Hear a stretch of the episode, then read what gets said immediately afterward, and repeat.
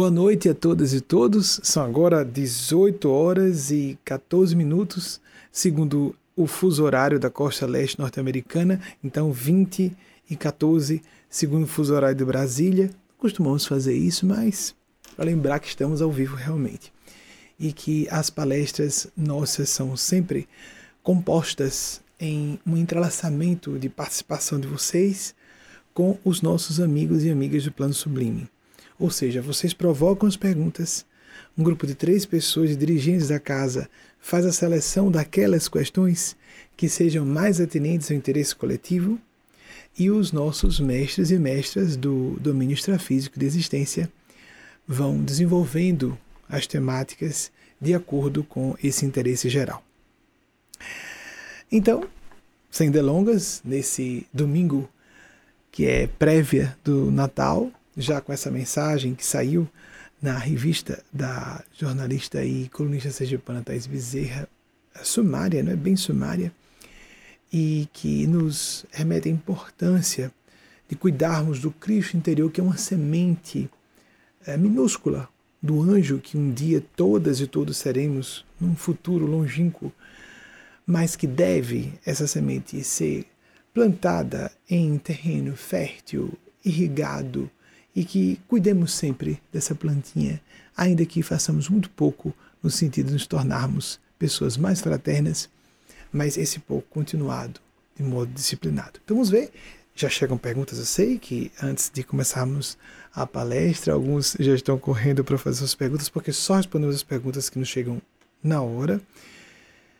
E também leio junto com vocês, eles vão lançar aqui no meu retorno de vídeo Vou ler a pergunta junto com vocês, porque também só colocam o retorno de vídeo, ou então quando eu peço alguma coisa, como por exemplo a ilustração de alguma uh, uma personalidade ilustre ou um evento que acha importante que a nossa equipe de bastidores audiovisuais fica preparada para providenciar esses slides aqui enquanto fazemos juntos. Vocês fazem as perguntas, a espiritualidade maior interferindo para sugerir como nós devemos desenvolver as temáticas. Então, a primeira pergunta, por favor. Keila Pereira, Maceió, Lagoas. Você pode falar sobre pessoas que sentem desconfortos físicos ou emocionais com disciplinas espirituais? Keila, primeiro é que nós sempre sentimos desconfortos com tudo que é novo. Existe esse vício humano do misoneísmo, o medo de coisas novas. Nós temos uma tendência, uma espécie de inércia é, para preservar o nosso status quo evolutivo. As defesas do ego que existem para nos proteger de situações perigosas nos relacionamentos interpessoais ou mesmo nas experiências internas dentro de nossa própria psique funcionam, lamentavelmente, de maneira destrutiva no que concerne às tendências evolutivas de nossas almas. Então, isso é normal. É por isso que pessoas, por exemplo, têm mais preguiça para estudar. Há pessoas que têm resistência a trabalhar. Isso não necessariamente indica que a pessoa esteja fora do seu campo vocacional. Mas porque observemos o reino animal. Os animais normalmente comem, dormem. Ou estão fugindo de serem caça, ou estão perseguindo uma caça. Se não estiverem brincando, se forem animais domésticos, por exemplo, alguns brincam entre si. Os etólogos aí, estudiosos do comportamento animal, podem minudenciar o assunto e as pesquisas hoje que nós podemos fazer nos bons sites de informação e de conhecimento, informação e notícia, conhecimento é uma coisa mais a fundo, podem nos trazer minúcias a respeito. Os animais ou estão a rigor, copulando, dormindo se não estão dormindo, estão descansando, descansam, param, não estão com sono, mas ficam quietinhos. Ou comem, ou estão fugindo de se tornarem comida de outros bichos. Se nós não tivermos cuidado, somos inclinados, inclinadas a esse ramerrão da condição primitiva, que nos é uma estrutura arquimilenar. Na verdade, a palavra arquimilenar é só elegante, são de muitos milhões de anos. A evolução filogenética nos trouxe a condição humana muito recentemente. Nós falamos na semana passada sobre aquele estudo, não é? De, da universidade, de um instituto, a Universidade de Chicago, que apenas há 50 mil anos, isso pela paleantropologia é checável com muita segurança, surgiu o Homo sapiens sapiens. Então, nós, como humanidade, assim como neurofisiologicamente somos, temos apenas algumas dezenas de milhares de anos. Mas o nosso cérebro, antes de alcançar esse status de processamento perceptivo e cognitivo avançado, tem em, sua, em seu, suas bases anteriores que o cérebro foi se formando em camadas que se foram justapondo. Em suas camadas mais antigas, dezenas de milhões, em alguns sentidos, as mais internas do cérebro, como o cérebro reptiliano, o tronco cerebral, centenas de milhões de anos. Então nós estamos com aquela camada do córtex cerebral, ou neocórtex, uma película, o neocórtex cerebral, trabalhando em conflito, e que não deveria ser conflito, deveria ser uma orquestração e uma complementação com as camadas internas mais antigas, com hábitos cristalizados, que não necessariamente são ruins. É óbvio que a questão da quantidade de tempo não significa uma contraposição matemática perfeita, com o mesmo peso, de modo algum. Ah, nós chegamos à condição humana e temos o dever para ninguém dizer é, tem tantas centenas, tantas centenas de milhões de anos na condição de réptil, então a gente vai desistir da nossa humanidade de modo algum. Quando chegamos à condição humana, passamos a viver debaixo de novas leis, leis psicológicas, leis espirituais, Assim como nós falamos, creio que alguns meses aqui, ou poucas semanas, sobre as, os níveis, alguns meses, creio, sobre os níveis das leis da física de acordo com o domínio da realidade que estejamos estudando. Por exemplo, a física de a física quântica que trabalha com os fenômenos das subpartículas atômicas. Tem um conjunto de leis de equações matemáticas próprias para descrever mais adequadamente aqueles fenômenos. A física que nós, do universo físico que nós alcançamos, a física clássica newtoniana, e por fim a física astrofísica, para o infinitamente grande, por assim dizer, que Albert Einstein, de que Albert Einstein foi o maior expoente. A física relativística, de acordo com o nível em que estejamos, vamos nos reger por um conjunto de princípios diferentes. O que é regra, e mesmo uma regra com um dever moral para um nível de consciência, pode indicar uma castração grave, quando não criminosa, numa faixa seguinte de consciência. Lembramos-nos, por exemplo, de quando era considerado indiscutível que uma mulher honesta, nas palavras de Clovis Bevilacqua, o redator do, do, nosso Código Civil lavrado em 1916 e, se não me engano, promulgado em 1917, mulher honesta. Que era mulher honesta? Mulher que tinha que casar virgem e depois de virgem fiel àquele homem, apenas aquele homem, honestidade ser só isso. E considerava-se de bom tom que, chegando à viuvez em qualquer idade, ela continuasse viúva. A contração de novas núpcias para uma mulher não era bem visto. Homens iam para um segundo consórcio, mas não era muito elegante que uma mulher passasse para um segundo matrimônio, mesmo tendo filhos e filhas em idade infanto-juvenil, que dependiam de alguém que fosse provedor de suas necessidades, e as mulheres tinham muito pouca oportunidade no mercado de trabalho na época. E mesmo assim, considerava-se mais elegante que todos fossem a miséria para a distinção moral, segundo as convenções da época, daquela família, a começar da matriarca. Há muito tempo que moças equilibradas, esclarecidas e distintas não se preservam, não há nada a preservar. O que a película no conduto vaginal para o casamento muito pelo contrário, a tendência nas grandes metrópoles e já fora das metrópoles é que não só um casal, quando avança na seriedade dos seus compromissos e dos seus projetos em comum, não só cheguem à intimidade sexual, porque existe uma série de implicações de conhecer mais a fundo uma pessoa quando existe a intimidade sexual, e mais também vivam juntos, coabitem, estejam debaixo do mesmo teto por um tempo antes de, de fato, formalizarem um casamento. Isso que parece chocante para pessoas mais conservadoras é o inverso espiritual e moralmente. Se uma pessoa não faz isso, ela não está levando a sério o instituto sagrado do matrimônio, que é a base da família. Embora a família, a família no sentido de família nuclear para formação, vamos imaginar ah, o mais uh, tradicional modelo de família.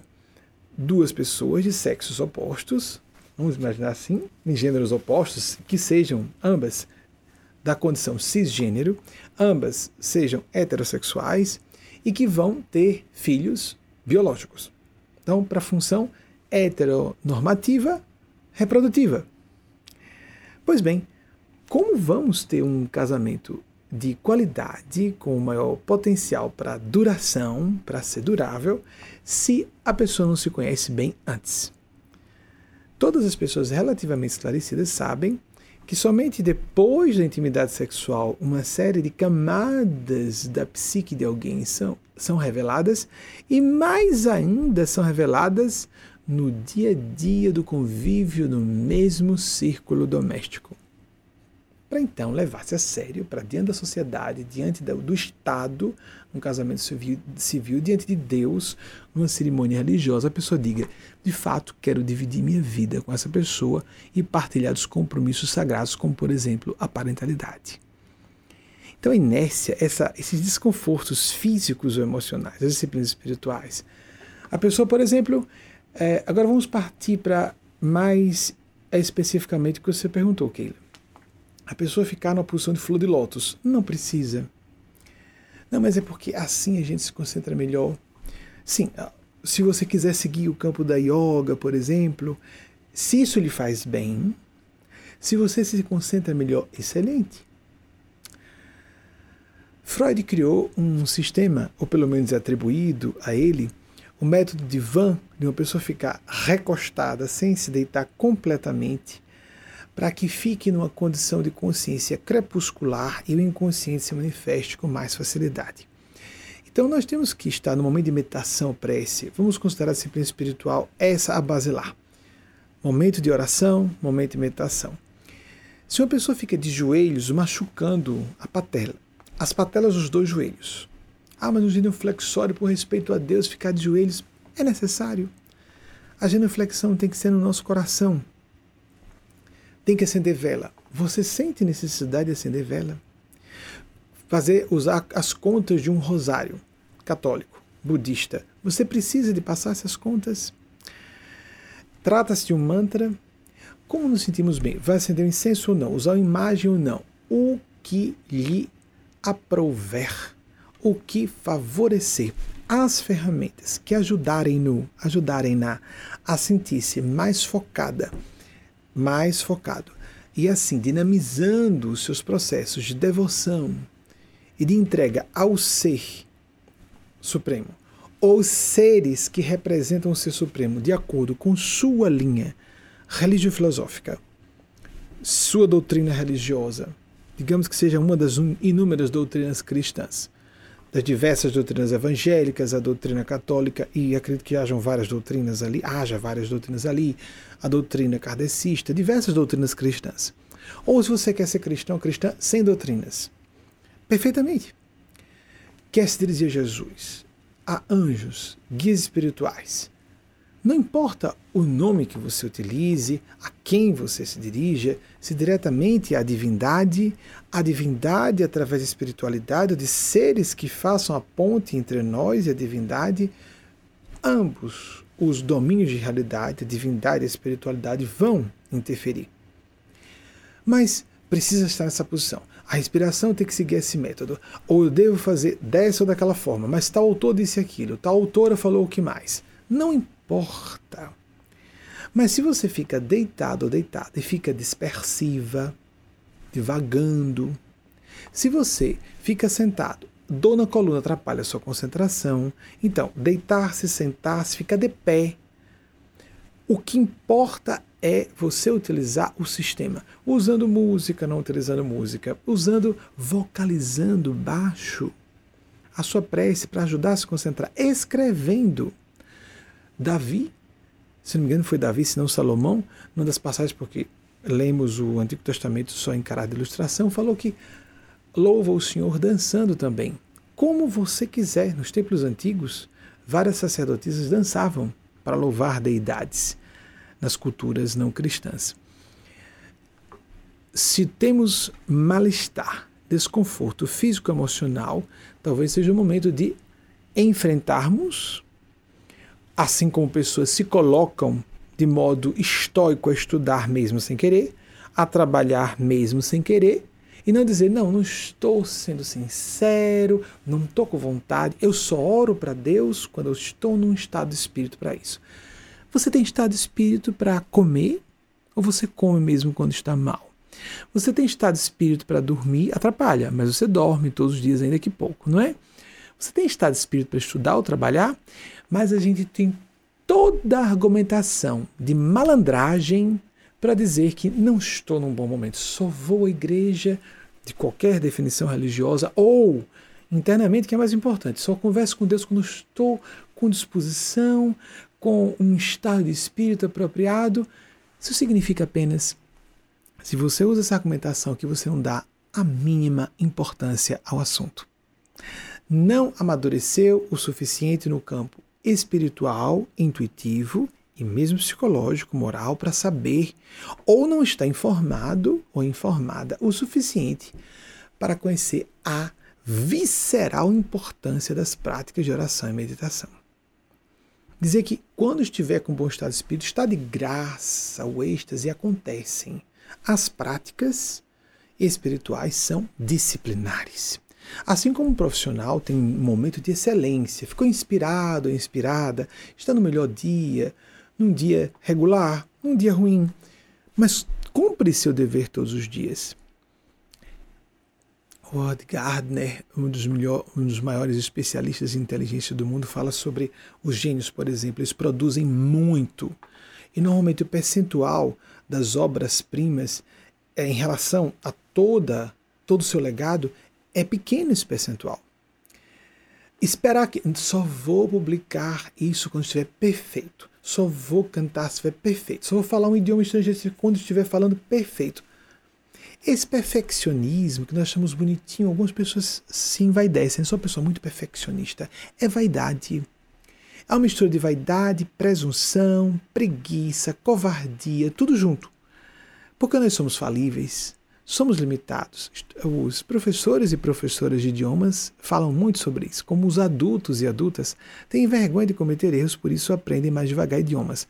Além daquela questão toda neurofisiológica, que o cérebro está menos plástico, menos maleável e, de fato, dificulta o aprendizado de um novo idioma. Mas existe muito isso, muita gente não usa, não, quem sou eu para fazer tal coisa? E parece humilde, não, não, é pura vaidade, só vai para arrasar, a pessoa só quer fazer para impressionar e criar impacto. Se ela não vai criar impacto, ela não faz. Se não vai para fazer show, a pessoa, não, eu não, não estou à altura de fazer isso. Se o nosso coração nos pede alguma coisa, se nossa consciência nos diz que é nosso dever, nós fazemos ainda que de modo precário.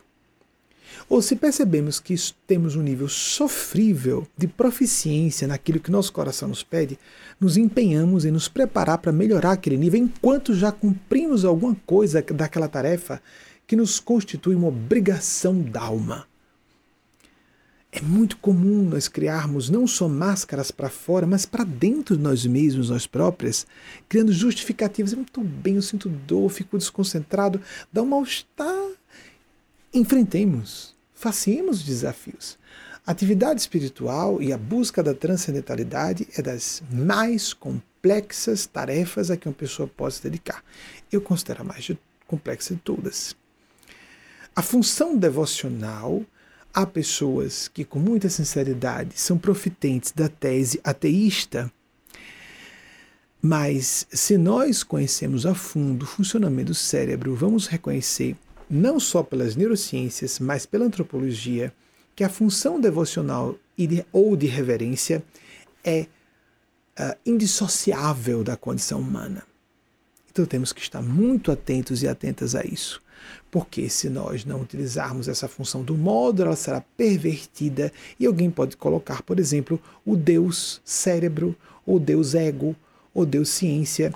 E a ciência não é fonte de verdade. A ciência descreve fatos. Descreve numa geração, na geração seguinte aparece, aparecem novos dados que refutam as teses ou teorias ou comprovações absolutas de alguma coisa. Nós conhecemos a história das ciências. Então nós não podemos colocar a ciência nessa área de tecnologia avançada. Cuidemos que não fiquemos deslumbrados. A ciência é sumamente importante, inclusive para filtrar preconceitos e dogmatismos religiosos, políticos, culturais, sem dúvida. Mas há dogmatismos científicos. Eu já citei aqui algumas vezes, mas vale a pena lembrar. Há algumas semanas, houve um momento que eu citei Pasteur, e Pasteur, em um certo momento, foi apresentar para os seus principais detratores a prova de que existia o mundo microbiano, e aí entrou para os anais da, da ciência, submarina da microbiologia que ele criou, a frase de um. Ah, ah, porque havia jornalistas, não é? A, a comunidade científica parisiense é antiquíssima. Tanto é que Santos Dumont fez o seu experimento de modo documental, fotografado, filmado. Os irmãos Wright aqui propuseram, que postularam, que fizeram antes, mas não era um veículo automovido. Foi ajudado a subir. Só Santos Dumont fez o veículo automotor, que saiu do chão por conta própria, o 14 bis. Mas os americanos propalam por todos os lados que inventaram um avião, então nós brasileiros e brasileiras fazemos de conta que acreditamos. Eu sei que a comunidade francesa, científica até onde eu alcancei, da área de engenharia aerodinâmica, há um bom tempo reconhece a, e as, as comunidades acadêmicas em torno do assunto de aviação que os, o brasileiro Santos Dumont foi o inventor do avião.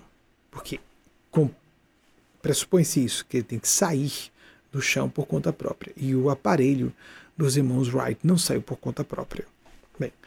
Nem sei para que estou fazendo essa divagação. É, então, nós fazendo um trabalho circunambular, como propôs é, Jung fizéssemos. Isso aqui é um relógio, para não perder. Nós temos dois relógios, um na minha mão, outro na minha frente, para não perder de vista o momento e aproveitar com o máximo critério possível o seu tempo dos guias espirituais e o nosso momento que tem ponto certo para terminar, para estarmos debaixo de tutela e de supraordenação desses seres do plano sublime. Qualquer falha atribuível à minha pessoa e os acertos a esses seres que estão articulando o quanto possível os recursos que eu posso oferecer a eles numa situação em tempo real, diante das câmeras, ao vivo, etc. E com perguntas que eu estou lendo junto com vocês. Então, nós devemos considerar que o exercício dessa função humana basilar que a antropologia nos revela, que as neurociências revelam, essa função precisa ser atendida, porque quando não exercitamos, o cérebro funciona de modo todo entrelaçado. Uma região não devidamente ativada compromete por repercussão todas as outras.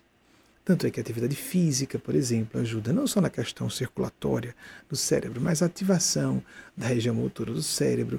Certas lesões do cérebro são compensadas por outras regiões, mesmo que não sejam mais especializadas naquela capacidade cognitiva perceptiva ali daquela área, específicas mais daquela área, mas não existe uma, ah, uma especialização fechada, estanque, na função toda imbricada do nosso aparelho cerebral.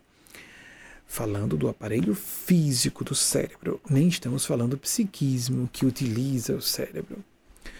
Então, nós precisamos ter uma prática disciplinar. Há ateus e ateias que fazem meditação porque sabem dos efeitos práticos, mas começam E se forem disciplinados e disciplinadas, depois de um certo tempo, começam a ter experiências, começam a ter introvisões místicas e passam de um ateísmo, um agnosticismo e uma visão sem definição formalmente considerada assim, convencionalmente estabelecida religiosa, mas espiritual. Desconheço pessoas que tenham se dedicado a atividades meditativas a fundo que realmente sejam convictas do ateísmo. Nós vemos pessoas que intelectualmente, por uma veia filosófica, porque não é propriamente científico, há cientistas que acreditam com muita convicção na existência de Deus e grandes autoridades científicas. Então não se trata de quem é cientista ou quem conhece ciência fica ateu, não acreditemos nesse engodo, isso realmente é um equívoco muito grave. Temos que apresentar, e estamos apresentando sistematicamente, porque isso conduz pessoas ao desespero, leva pessoas ao suicídio. Então, não estamos nos colocando contra ninguém, mas estamos defendendo pessoas almas sensíveis e apresentando argumentação plausível para que elas próprias pesquisem experimentem. Nós vemos muitas pessoas que dizem que não importa isso aí e deixam para lá e descuram de um assunto fundamental para suas almas, para a condição humana, e se dão o luxo de, com bravatas, de forma leviana, falando o que não conhecem, negarem o que não podem negar, porque existe. Ponto. É um fato. A pessoa conhece ou desconhece. Agora, o pló-pló-pló dos meios acadêmicos, o pló-pló-pló de pessoas narcisistas, megalomaníacas, muito presunçosas, que se julgam bem mais inteligentes do que realmente são, ou mais informadas do que realmente são, faz com que alguém que seja especialista numa área vai falar de outra que ela não conhece.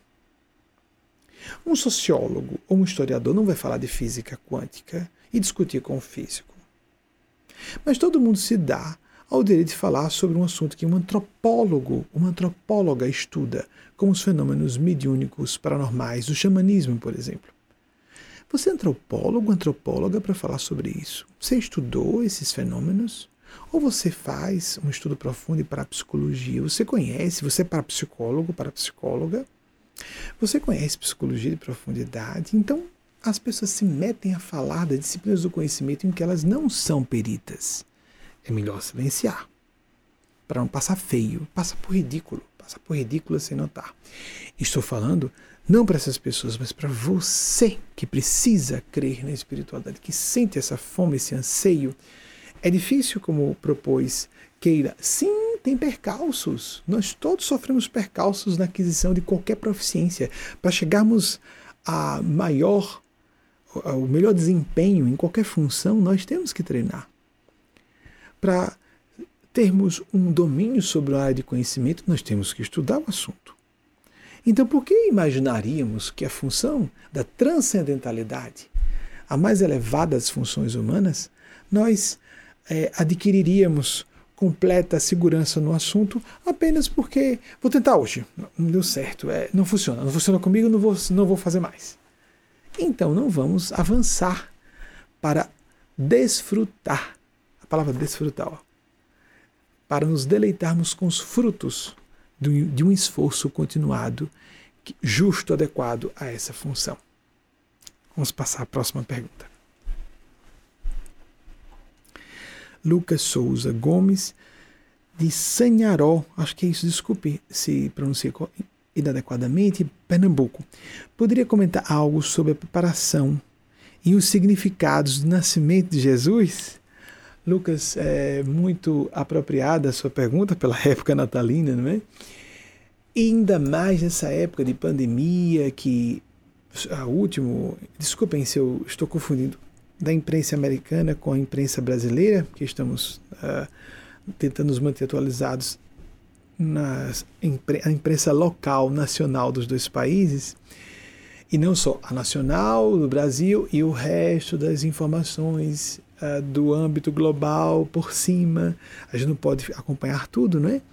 Mas eu soube uh, que 70% aproximadamente dos brasileiros está interessada, essa parte da população, em passar o Natal apenas com as pessoas com quem estão essas pessoas estão convivendo. Ponto. Não ter contato com outras pessoas.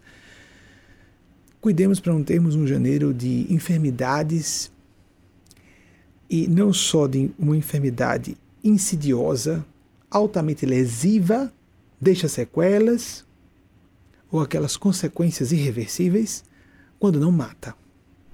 E deixa sequelas, como disse aquela médica que eu fiz alusão, que pertence ao nosso grupo, com outro médico com quem interagia na sessão de evidências de mortalidade da alma, disse que estava triste e saturada de ver crianças e bebês ficarem sequeladas depois da cura da Covid. Crianças e bebês, ou seja, menos de 4 anos de idade. Então temos que ter um pouco de governo sobre nós mesmos, se é que nós respeitamos a ciência, se é que nós nos consideramos seres racionais. Justamente por, por haver menos celebração no aspecto de festividade, temos que dissociar a ideia de celebração de momentos alegres ou de momentos sociais.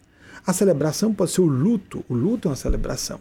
Recentemente isso foi trazido pelos bons espíritos em uma das mensagens aqui publicadas. A celebração, o luto é uma celebração. É um rito de passagem. Nós somos muito pobres dos rites d'entrée et de sortie, segundo uh, diziam os franceses, os ritos de entrada e de saída. E nós precisamos desses ritos de passagem. E a celebração é importante. A definição do dia 25 de dezembro decorreu de uma inteligente decisão das autoridades eclesiásticas do passado de nossa história cristã, passado remoto, de colocar o nascimento de nosso Senhor Jesus no dia da reverência, no solstício de inverno do hemisfério norte. No hemisfério sul estamos começando agora o verão, né? estamos na iminência de começar, e aqui na iminência de começar o verão. Estamos nessa transição. E no hemisfério norte, o solstício de inverno. Então, a reverência ao Deus Sol foi convertida em celebração do nascimento do nosso Senhor Jesus. Porque, em tese, Jesus deveria ter o seu nascimento celebrado em 1 de janeiro, já que nós começamos a computar o nosso calendário no seu nascimento. Não se sabe ao certo quando Jesus nasceu, os historiadores acreditam que por uma falha da definição do nosso calendário gregoriano cristão, assim conhecido, Jesus deva ter nascido mais ou menos no quarto até sétimo ano antes da nossa era.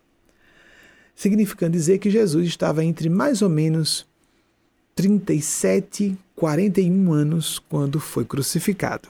E não 33, porque ele, sim, foi crucificado no ano 33, mas ele não tinha 33 anos.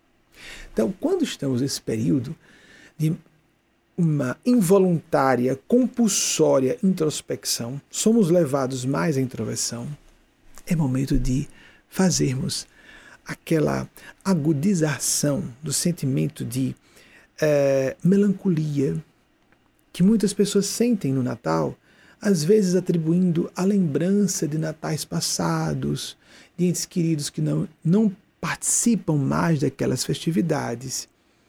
E agora nós fazemos a experiência de nos voltar mais para dentro, perceber como estamos distanciados do ideal cristão. Século sobre século, traindo os nossos princípios, porque é próprio da condição humana a incoerência. Vamos distinguir um pouco incoerência de contradição e falibilidade. Contraditórios e contraditórias, todas e todos em algum momento vamos, vamos nos revelar, vamos nos flagrar, ou outras pessoas vão nos ajudar a nos perceber contraditórios, contraditórias, incoerentes. É diferente da hipocrisia. Uma pessoa que deseja se colocar de maneira superior sobre outrem, mascarar virtudes que não porte, de maneira consciente ou até inconscientemente. Ou seja, convencendo-se de que seja uma pessoa superior, aquela arrogância de alguns religiosos e religiosas que olham com desdém para os pecadores e pecadoras, lembremos que isso, pessoas que são profetentes de outras religiões, isso é um horror anticristão e anti-espiritual. Nosso Senhor Jesus se opôs de maneira categórica contra essas pessoas e essas atitudes. Lembremos os fariseus e saduceus que seguiam, inclusive literalmente, a parte que existia da Bíblia na época, o Antigo Testamento. Há pessoas que hoje estão reproduzindo e usando o nome de Jesus aquilo exatamente contra que Jesus veio se opor. Jesus era um libertário. Jesus pedia que fôssemos autênticos, mas pedia de forma enfática. Jesus pedia que nós enxergássemos a nossa condição de vulnerabilidade, de fragilidade moral, a nossa inclinação a errar, a inexorabilidade do nosso erro. O que não significa o relaxamento moral, o que não deve ser entendido como um acompliciamento com nossas tendências viciosas. Temos que nos esforçar nos melhorar, tanto é que ele disse à adúltera que ia ser apedrejada, vai, não peques mais. Pare de errar, faça, faça esforço por parar de errar. Assim como a Mateus Levi disse, venha, ele que era cobrador de impostos, em nome de um império invasor, um traidor da pátria, ele chama e Levi larga tudo imediatamente, sem dar contas a ninguém, nem mesmo o Império Romano, de quem ele era um colaboracionista, os colaboradores, né, o colaboracionismo daqueles que eram de uma pátria e que estavam servindo à pátria invasora. O Império invasor, que era o Império Romano.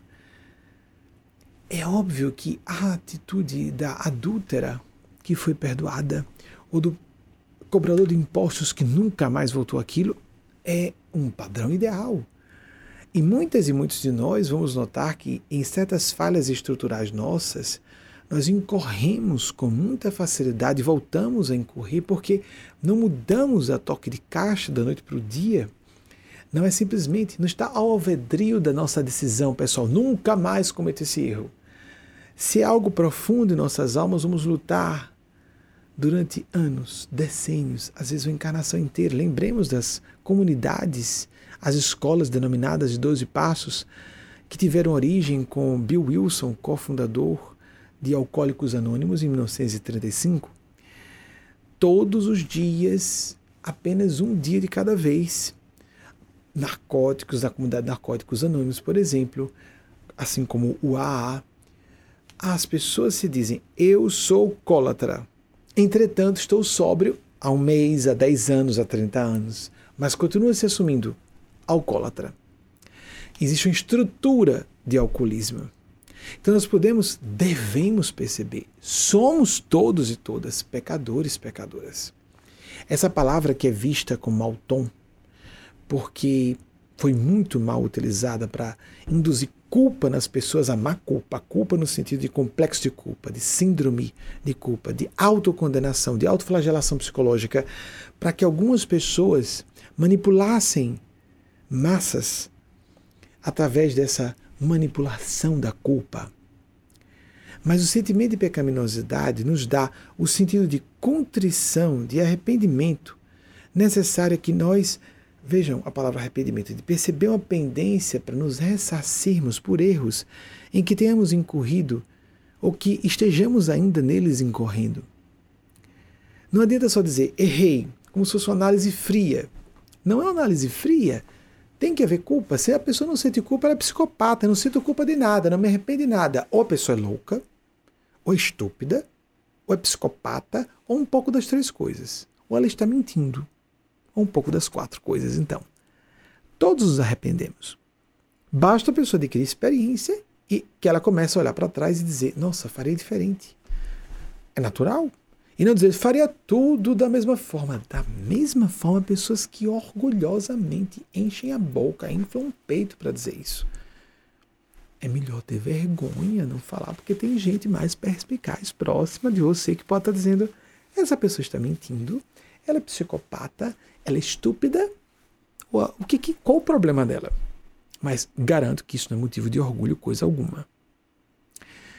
Às vezes queremos nos defender de culpas. Não é para nos protegermos de culpas. é para transformarmos culpas em processo de responsabilização individual por nos compensar por falhas que tenhamos cometido ou prejuízos que tenhamos gerado voluntária ou involuntariamente a alguém. E se não podemos fazer o pagamento daquela dívida com essa pessoa, fazemos com outras pessoas, porque a dívida é com Deus e não com aquelas pessoas. A rigor, não é com ninguém. Então, para você, eh, Lucas e todas todos nós, o Natal é a busca de fazer nascer o nosso eu melhor, o nosso eu sagrado, entrarmos em sintonia. A parousia é isso, o retorno de Jesus coletivamente. Essa segunda vinda do Cristo é esse é o nosso entendimento. As pessoas estão esperando que o céu se rasgue, literalmente Jesus desça e literalmente Jesus fisicamente apareça. Se nós ficarmos lendo textos sagrados como é, uh, uma espécie de noticiário objetivo literal, nós seremos pouco respeitados em nossas proposições principiológicas e seremos pouco profundos na aplicação desses mesmos princípios. E não dizer, eu acredito apesar de tudo. Nós não temos que acreditar, temos que saber que é uma realidade. Essa realidade tem que passar pelo filtro da razão, filtro da intuição, do bom senso.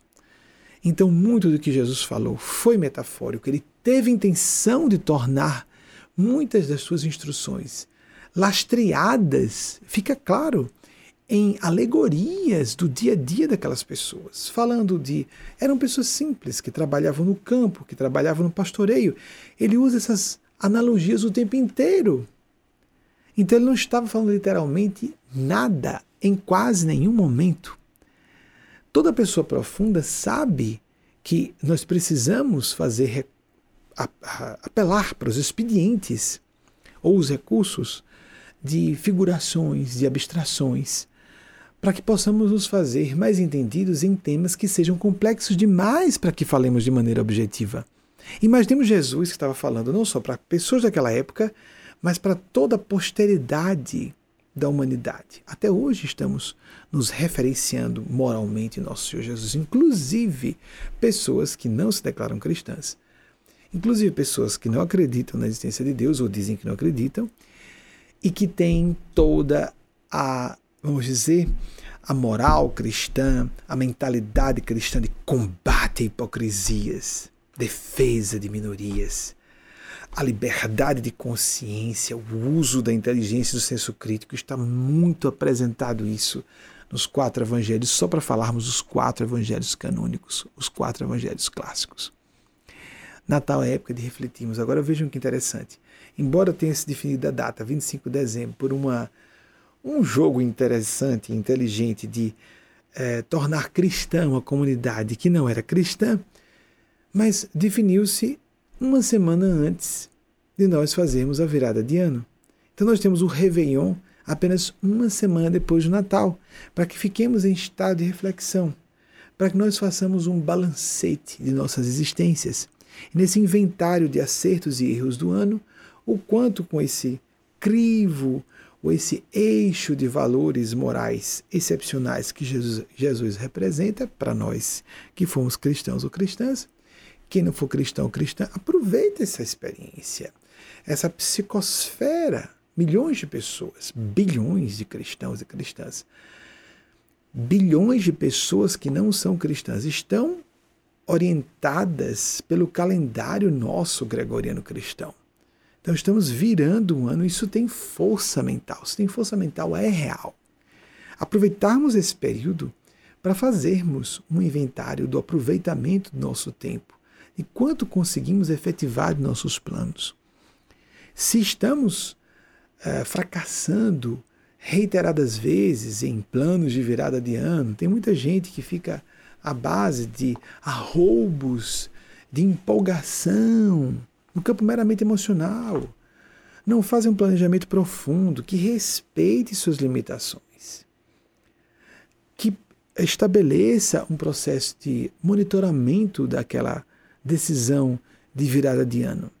Aproveitemos essa energia, aproveitemos essa, esse clima mental para fazermos o melhor nessas festas de final de ano. Mesmo que não haja festividade propriamente, celebração, ainda que sem alegria, celebração como rito de passagem. Esse Cristo interior que se contorce mais, como foi dito por Eugênia Spásia, na mensagem que foi publicada antecipadamente por Thais Bezerra, de que estamos em dores de parto, individual e coletivamente, com essa crise global que atravessamos. Dores de parto são intensas por um momento, os benefícios, os ganhos são permanentes. Assim como uma mulher que tem a felicidade de ser mãe biológica, por exemplo, tem aquele momento desconfortável do parto, a gravidez que progressivamente é mais desconfortável, até que depois do parto tem a conquista fabulosa, inapreciável de ser mãe. Nós ficamos grávidos de nós próprios, de nós mesmas, nesse útero de nossa psique, incubamos muita coisa e processamos na subliminaridade de nossas mentes subconscientes ou inconscientes, quer percebamos isso ou não. E vamos nos tornando pessoas melhores se focarmos a busca do acerto, o reconhecimento de nossas limitações sem reprimir. Não tenho isso, isso não existe, não adianta. Temos que reconhecer os campos minados dentro de nós próprios, nós mesmos, para que então criemos um mapa que contorne as minas que não foram extraídas, para que elas sejam depois retiradas e colocadas, o que era para ser, o que estava originalmente como campo minado, fica depois limpo e aquelas minas são colocadas para a construção de pontes, para abrir estradas em nossas vidas. Mas que há bombas dentro de nós, há há terrenos há, é, alag, alagadiços, é, vamos colocar, pantanosos, melhor colocando, terrenos pantanosos que precisam ser drenados indiscutivelmente. O que é pútrido pode ser transformado em adubo, porque material putrefacto está muito próximo da condição de adubo. A quantidade certa, na medida certa, em vez de sufocar uma planta, porque adubo demais pode matar, Mas, na medida certa, uma distribuição correta, água demais também, irrigação demais, pode sufocar uma planta. Irrigação na medida certa. Temos esse espírito de gerência. De novo, vejam quantas metáforas. Na prática, o que isso significa para você? Só você próprio, só você mesma pode definir. Mas que existe isso, existe. E se desperdiçamos isso, lamentável. Nós somos os que mais nos prejudicamos as que mais se prejudicam. Próxima pergunta, por favor. Sanzia Medeiros, Natal, Rio Grande do Norte. Que finalidades espirituais podemos deduzir das premonições? Sanzia, a precognição ou a premonição, como faculdades paranormais que portemos, é uma faculdade paranormal. Ela pode ser secundada ou potencializada, melhor seria dizer, potencializada por seres espirituais à frente de nós ou não. Pode provir do estofo profundo do nosso próprio inconsciente um mau pressentimento, um mau presságio, aquele vaticínio sombrio que a pessoa própria sente. Falamos de mãe há pouco, uma mãe que sente um mau agouro em relação à filha, um filho e às vezes tem razão de ser Pode ser uma comunicação telepática de outra pessoa que está apavorada e nós atribuímos aquilo a uma premonição e não é. Pode ser uma fala de uma entidade perturbadora e essa entidade malevolente, essa personalidade despojada de corpo físico está pretendendo nos paralisar por meio do medo. Podemos estar tendo uma antevisão de algo que esteja por acontecer e nosso eu sagrado faz a filtragem, ou o self, na visão da psicologia profunda, para que sejamos informados e nos preparemos, como disse Nostradamus, o maior médium profeta, profético ou profeta dos tempos modernos, o futuro é previsto para ser evitado. Quanto mais distante o evento e quanto mais envolva menos pessoas, mais podemos interferir para evitar que aquilo aconteça se envolve muita gente e se está mais próximo do tempo, esses dois fatores dificultam que nós alteremos uma linha de destino, uma linha de eventos. O que nós podemos fazer então é nos preparar para aquilo. Às vezes a premonição acontece apenas para que nos preparemos e não tomemos um choque com aquela experiência. Estejamos já de antemão de sobreaviso para aquilo que esteja para acontecer. funções paranormais, como as funções mediúnicas, como também as nossas funções cognitivas, as diversas é, modalidades de inteligência que uma pessoa porte, ser mais ou menos memoriosa, ser mais ou menos afetiva, ter mais aptidão de fazer síntese de eventos, todas as, todos esses instrumentais são oferecidos por Deus e nós desenvolvemos com o exercício dessas funções para que nós não só nos desenvolvamos como seres, como, como pessoas em eterno processo de ascese em direção à transcendência, mas também para que sirvamos nossas irmãs e irmãos em humanidade. A função sempre é serviço no campo externo, solidariedade, fraternidade, colocar como legado para outras pessoas, prestar serviços a comunidades e internamente nos melhorarmos como pessoas. Não no sentido de usar como poder. Há pessoas que utilizam seus talentos, são meus talentos, inteligência, memória, etc. Vou mais me preocupar em adquirir posições de destaque. Há pessoas que consideram seus talentos, suas aptidões, apenas para a busca de ganho pessoal. Isso é a mentalidade que é a prevalente dos nossos dias na nossa cultura, mas isso não torna ninguém feliz. A pessoa pode ter momentos de empolgação, mas ela não será feliz se não estiver num estado de espírito de serviço. Somente um espírito de serviço para poucas ou muitas pessoas. Pelo chakra cardíaco, pelo campo dos sentimentos, nós podemos realmente ser felizes. Próxima pergunta, por favor. Cláudia Lima, Campo Bom, Rio Grande do Sul. Poderia nos elucidar o versículo de Marcos, capítulo 2, versículo 21? Já sei que o pessoal checou, tá certo? Ninguém prega retalho de pano novo em roupa velha. Do contrário, o romendo arranca novo pedaço da veste usada e torna-se pior o rasgão. Muito boa provocação, Cláudia. É uma das passagens, no meu entender, apesar de parecer óbvia, das mais sibilinas, das de mais difícil decifração, decodificação dos evangelhos de nosso Senhor Jesus. Mesmo porque aquela linguagem, aquela estilística simplificada, inclusive como falei há pouco, aquelas analogias do dia a dia para uma sociedade primitiva, de pessoas com atividades braçais simples, aquela estilística simples da fala de Nosso Senhor Jesus, registrada por quatro autores só, um deles seguramente foi Titião Ocular, Mateus Levi, segundo estudiosos, não se sabe ao certo se João foi o próprio João Evangelista, Normalmente, os estudiosos, os eruditos da área, consideram que o Evangelho de João foi redigido por um conjunto de discípulos de João. Muito bem.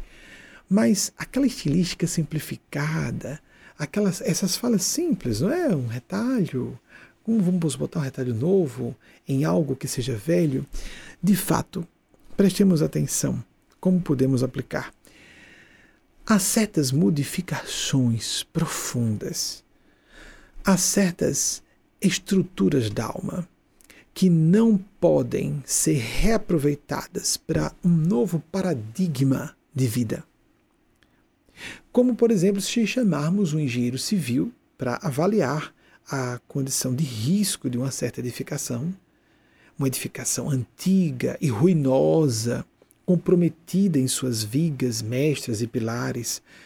Um engenheiro pode, um conjunto de engenheiros e engenheiras, pode dizer: não, é melhor que nós façamos a demolição do prédio para construir outro no lugar. Não existe isso. É a mesma coisa sobre o remendo, assim como nesse mesmo, né, num evangelho, eu não sei se nesse próprio evangelho ou no outro, Jesus fala também sobre não colocar vinho novo em odres velhos, porque senão os odres podem romper, os odres podem romper de acordo com a fonética que cada um preferir e o vinho se perder. Nós sempre sabemos quando não há mais como nós remendarmos um emprego, por exemplo, e temos que mudar de emprego. Às vezes é mais do que isso, uma profissão. Ou mais que isso, terei que fazer uma nova graduação para iniciar uma atividade numa área completamente distinta da que estou. Em outras circunstâncias, a pessoa consegue imbricar sua formação com uma nova formação, a experiência do emprego, levando como expertise para outra, não tem importância. Alguém deixa de ser funcionário, se torna um empreendedor, uma empreendedora. Também sabemos quando, depois de um certo tempo, remendamos tanto um relacionamento amical, familiar, conjugal e depois não há mais como solucionar. Precisamos fazer uma revolução. Ou nós mudamos os parâmetros do nosso convívio, ou esse relacionamento interpessoal está fadado ao fracasso. Teremos que nos afastar. Isso, de novo, cai no campo do alvedrio pessoal. A pessoa vai ter que avaliar no foro íntimo de sua consciência, é de foro íntimo, se chegou a circunstância, se chegou aquele ponto limite de saturação, de que tenho que me afastar parcialmente para não comprometer irreversivelmente um relacionamento, vou me encontrar menos, vou evitar tais assuntos ou quais, quais assuntos, ou então vou continuar nesse trabalho, vou evitar tais projetos, esse emprego vai contra a cultura da organização. A pessoa pode saturar de estar, por exemplo, num certo país.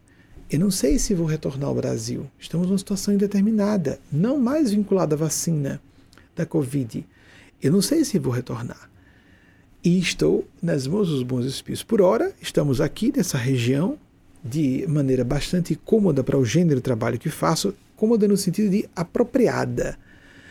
Porque, embora estejamos na região metropolitana, metropolitana de Nova York, aqui é uma cidadezinha pequena, Bethel, Connecticut, curiosamente, que se tornou cidade no mesmo ano que Aracaju, que ainda cedia o núcleo central de nossa organização, movimento, que se estende hoje por 192 dos 193 países computados pela ONU. Não sei quando vamos voltar, se vamos voltar, porque estamos aqui próximos da sede mundial da ONU em Manhattan e sou presidente por uh, graça dos bons espíritos de uma organização que tem status de uh, consultivo no Conselho Econômico e Social da ONU desde, 19, desde 2018, parece que já tem 100 anos, né? Desde 2018. Graças a Deus estamos distanciados da pandemia de 1918 que essa seja, e o pandemônio correlato e multifacetado seja elidido quanto possível. Mas veja só, muitas vezes, nesse campo do aplicar o antigo, não significa dizer pelo misoneísmo, como nós falamos na primeira, acho que foi na, em resposta à primeira pergunta, até onde alcanço. Falamos no início da nossa preleção aqui, em resposta a uma das perguntas de vocês, do misoneísmo. Pelo fato de existir o misoneísmo, algumas pessoas pendem ao extremo oposto de condenar tudo que é tradicional, tudo que é antigo. O que é antigo não necessariamente é ruim, o que é novo não necessariamente é bom. Precisamos ver se uma ideia tem qualidade. Há tradições, nós seguimos os evangelhos do nosso Senhor Jesus, mas estamos aplicando a necessidades e aspirações da mulher e do homem da atualidade. Precisamos fazer ajustes, adaptações para o que ele quis dizer, falando há 20 séculos para hoje. Mas romper com tradições, isso é impossível. Romper completamente com a ciência, isso é impossível. Romper com a antiga ciência, a ciência clássica, só no campo da física. A física, em, seus, em suas equações clássicas de base newtoniana, ainda é aplicada essa, essa física para a engenharia civil. Não é por existir a física quântica ou a física astrofísica que a física clássica newtoniana deixa de ser aplicada no, no cotidiano de engenheiros e engenheiras civis. Na construção de grandes prédios, a física quântica não é levada em conta nem a astrofísica, que tem leis completamente distintas das leis da física clássica. Por exemplo, Vamos imaginar uma coisa clássica linda. Eu já citei algumas vezes aqui a desobediência civil aplicada por Mahatma Gandhi. Também foi aplicada essa ideia com bastante brilhantismo por Dr. Eh, Martin Luther King Jr. Mas a ideia era antiquíssima em relação à, à vanguarda. Antiquíssima em termos. Tinha mais século. Foi cunhada por Henry David Thoreau ou Thoreau, o pessoal dos bastidores pode, por favor, pesquisar. E eu acredito que vai ser fácil encontrar uma imagem com direitos autorais, porque ele desencarnou em 1862 e nasceu em 1817. Ele partiu para outro mundo antes de completar 45 anos. A desobediência civil foi proposta como teoria por ele, que foi um dos discípulos mais próximos de, do grande Ralph Waldo Emerson. Emerson teve uma vida trágica nesse sentido, porque ele valorizava o ensaio sobre a amizade dele, me impressionou profundamente quando ele na casa de 20 anos. E ele perdeu grandes amigos e epígonos da, da escola transcendentalista que ele criou. Uma outra, por exemplo, foi, achei lamentável quando tive acesso a isso. Uma das grandes feministas do século XIX, também discípula dele, mas eu me recordo, Margaret Fuller, que viveu entre 1810 e 1850. Imaginem o que era ser uma mulher feminista na primeira metade do século XIX. Vejam a vanguarda dessa pessoa. Pois bem, uh, foi, foi Thoreau e não Gandhi ou Luther King que criaram o princípio da desobediência civil. Eles aplicaram, tiveram um grande mérito em trazer para movimento social dois movimentos importantes: a libertação e independência da Índia e os direitos individuais civis de pessoas de pele escura nos Estados Unidos. Isso é bárbaro que até hoje seja uma questão. Mas foi criado por Thoreau lá atrás. Desencarnou em 1862. O doutor Martin Luther King desencarnou em 1968. Uh, o Gandhi, se não me falha a memória, 1948, 20 anos antes, porque Gandhi é de 1869, se também não estiver enganado. Nossa, quanta coisa! Vocês dão uma pesquisadinha, por favor, mas principalmente Thoreau. Thoreau, Henry David Thoreau. É 1817, 1862, se não estiver enganado. Vejam, um princípio, mas como vamos aplicar? Mas Pois é, ele estava muito à frente do tempo. Ele era um transcendentalista, discípulo direto de Emerson, Ralph Waldo Emerson, 1800. Já citei aqui algumas vezes, porque sou apaixonado por Emerson, 1803, 1882. Ele teve que acompanhar a morte de dois dos seus mais próximos discípulos, inclusive autorizando existirem mulheres entre suas discípulas, né, o que era ah, incrível que isso fosse revolucionário há menos de 200 anos, mas era revolucionário, viveu nessa região aqui, de New England, que é a região mais tradicional, mais culta nos Estados Unidos, é, as tradições das grandes universidades, são as principais estão aqui nessa região. E pelo que eu me recordo, ele viveu no estado de Massachusetts, mas isso eu não tenho muita segurança. Pois bem, a Margaret Fuller morreu de forma trágica, afogada. E Imagino que tenha sido uma espécie de aterramento. Ela funcionou como fio terra do ódio. Vocês imaginam uma correspondente de um jornal importante no, na Europa. Primeira mulher correspondente. Pelo menos a norte-americana, não sei se do mundo inteiro, mas norte-americana de certeza. Isso aí é fácil pesquisar. E eu tenho a impressão que algumas dessas pessoas foram é, como se fossem para-raios do ódio, da, da hostilidade, da contestação de multidões. Como assim uma mulher assumir a função de um homem? Para a época era isso. A gente hoje pode dizer, não, se eu estivesse lá, se você estivesse lá, nós não sabemos o que é estar submetidos a uma, um padrão hipnótico cultural de uma circunstância e de uma época. Nós não sabemos o que é isso. Muitas pessoas hoje que gritam de forma veemente em favor de mulheres negras e negros LGBTs foram as maiores perseguidoras desses grupos no passado. E se a gente vê hoje gente ainda resistente a reconhecer a emancipação feminina, isso é um assunto ainda impressionante de LGBTQIs, baseando-se em evangelho, onde nos evangelhos Jesus condena homossexuais ou LGBTs. Aí a pessoa vai se basear no Antigo Testamento como os que condenaram Jesus à cruz. Você quer estar com os que condenaram Jesus à cruz e estar com Jesus ou com Paulo, que foi um intérprete de Jesus no primeiro século do cristianismo, mas não em Jesus. Atentemo-nos para doutrinas cristãs que não são cristianismo, são coisas diferentes. Doutrinas são doutrinas, são criações humanas. Nós vamos dar contas de, de nossas consciências. Não se estamos sendo fiéis a doutrinas, quaisquer que sejam. Cristianismo é uma linha de pensar e que está muito bem sintonizada com a tal da filosofia perene, a essência de todas as religiofilosofias de qualquer época ou lugar. Então, avaliemos o que é que nos exige uma revolução completa. Nós devemos ficar atentos, porque, por exemplo, Emerson esteve em 1848, uma época de grandes revoluções, na Europa toda, mas em Paris, inclusive. 1948 se falava, quando se queria dizer que uma coisa era muito ruim no século XIX, isso é um 48, porque o ano foi tão terrível que eles chamavam 48. Tem uma questão que, que fomentou, que foi uma, se não me engano, uma praga na safra de batatas, isso eu tenho borrado da memória.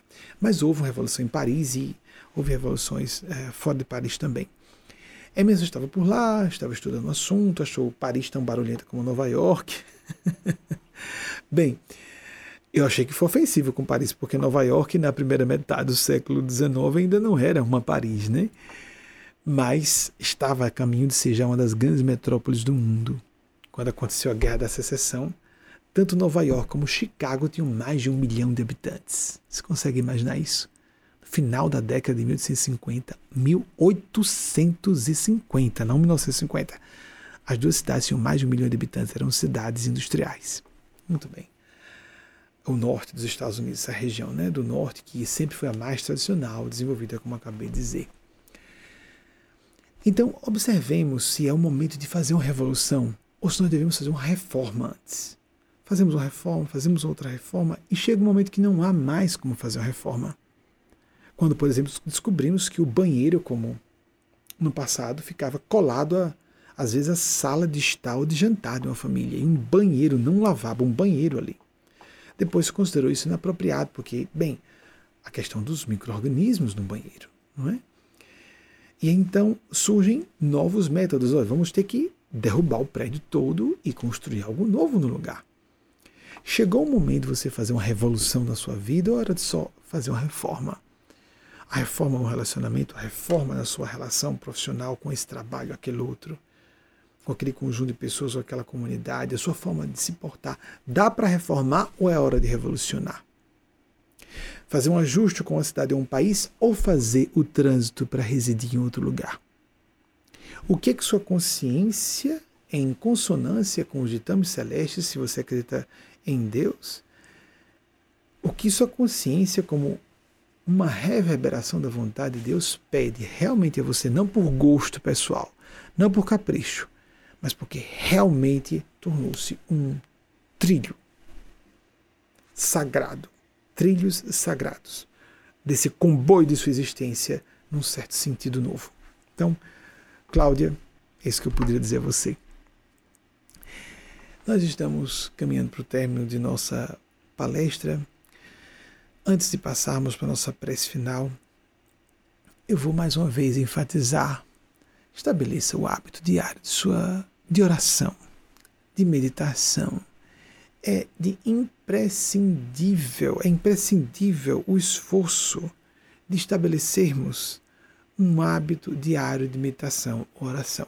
Senão você vai estar subaproveitando seu cérebro, você vai estar subaproveitando suas funções psíquicas você não vai estar mais harmonizada ou harmonizado nos diversos vetores que compõem o seu psiquismo. Nós somos um feixe de vozes mentais ou subpersonalidades. Algumas pessoas percebem mais isso, as faces de si mesmo ou de si mesma. Nós somos polifacéticos. Ah, sim, as personagens pediram a pesquisa. É, Turro, Henry David Turro, Pronto, as datas estão certas. 1817 a 1862. Tem? Os outros já estão prontos, Wagner? Muito bem, rápidos. Margaret Fuller, 1810 1850, ela desencarnou com apenas 40 anos. Vocês pesquisaram os demais?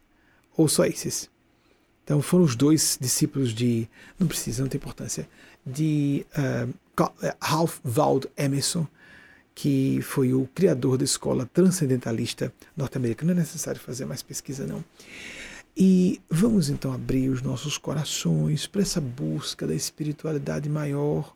Chame de anjos, Espírito Santo de Deus, Jesus, Nossa Senhora que seja. Faz uma prece aqui conosco, que existe essa força mística de algo feito em tempo real. Estamos agora às 19 e 24 da, do, do horário da costa leste norte-americana, que então correspondem a 21 horas e 24 minutos do fuso horário de Brasília eh, nessa época do ano, porque às vezes há um, um ajuste de uma hora, duas horas de diferença, na época que havia no Brasil o horário de verão, três horas, chegávamos a ter três horas de diferença, agora ficamos com duas horas apenas. Melhor para nosso ajuste com os horários do Brasil.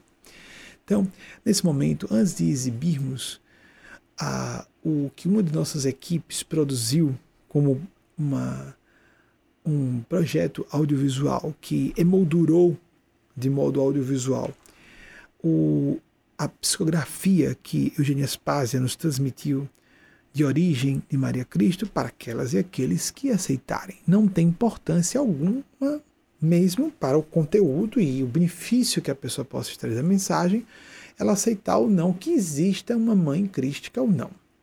O espírito Eugênia Spazia trouxe eu acato a afirmação dela, mesmo porque há fenômenos extraordinários que acontecem em torno do trabalho de Eugênia Spazia. Estão lá, lá. Wagner, você pode colocar por gentileza no rodapé endossos divinos, está lá no, na categoria do nosso site, você pode pesquisar. Fica um pouco difícil a gente interpretar de outro modo, senão que há um discurso profético, mediúnico, espiritual desse ser, essa embaixadora Eugênia Spazia, que me, me escolheu por razões que eu sempre contesto, mas é isso mesmo. Alguém tem que ter a cara de pau, ou a disposição, a coragem, tomara que seja disposição e coragem, que assim eles e elas vejam, de representar esse ser. E isso não acontece à toa, nós passamos vários séculos nos preparando para isso com esse ser que é o responsável, no caso Eugênia Spazia, que foi Spazia de Mileto, muito precariamente, porque tem que filtrar, ela tem que se permitir filtrar por meu psiquismo com todas as limitações intelectuais, emocionais que eu possa aportar.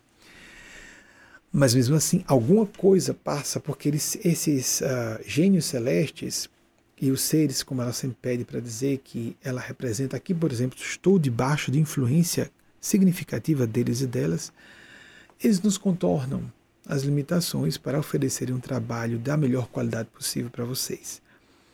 Embora tentando traduzir com o máximo de, de didatismo e de alcance para a mentalidade de hoje de assuntos que são, em verdade, intemporais.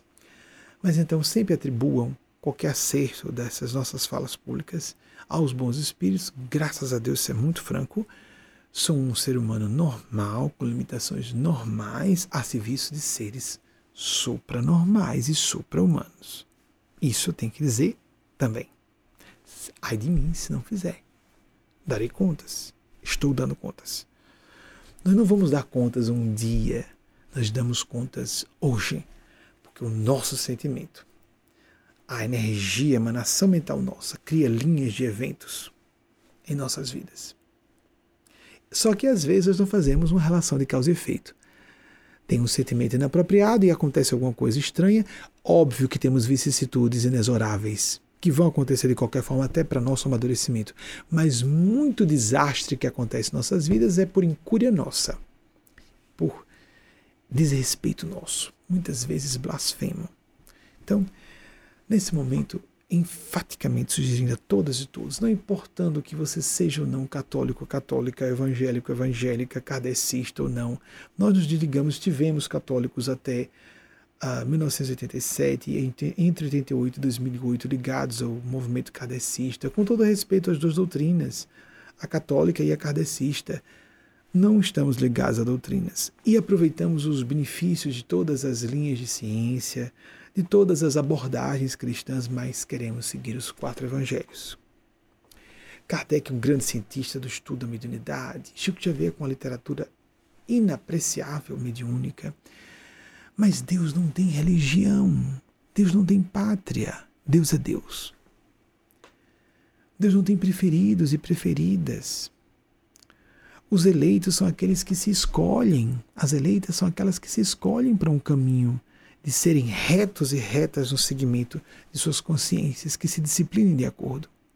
Vamos então agora fazer uma prece rápida e em seguida já me despeço aqui de vocês até o próximo domingo, se assim nos for autorizado. Estarmos juntos mais uma vez ao vivo e uh, em seguida já não volto mais, já haverá emenda com a exibição da mensagem que os meus pais nos passou de Maria Cristo para esse domingo. Um bom Natal para todas e todos vocês. Nosso Senhor Jesus, de quem aniversariamos o nascimento, essa semana celebramos e queremos trazer, porque o Senhor, por meio desses mitos estranhos, lendas modernas como o Papai Noel, tanto representa Deus Pai bonachão como um desvio de foco do aniversariante para práticas comerciais e ficcionais e fantasias que nos distraem do fundamental, o cristianismo, a prática da fraternidade, do perdão, da busca da autenticidade, da libertação de convenções, de defendermos minorias como o Senhor fez, a pecadora, o publicano, a adúltera, o traidor da pátria, desde que estejam arrependidos, arrependidas, que queiram se tornar pessoas melhores. O Senhor diz que veio para quem já sabe que é enfermo e não para quem se sente virtuoso ou virtuosa. O Senhor disse que viria e estaria sempre presente até o final dos tempos com aquelas e aqueles que se fizessem seus legítimos discípulos, genuínas discípulas. Nosso Senhor Jesus, ajude-nos Ajude-nos a nos ajudar, porque o livre-arbítrio é lei inderrogável da divina providência. Ajude-nos a escolher o melhor, a boa parte, que não nos será tirada, como o Senhor disse. Assim seja.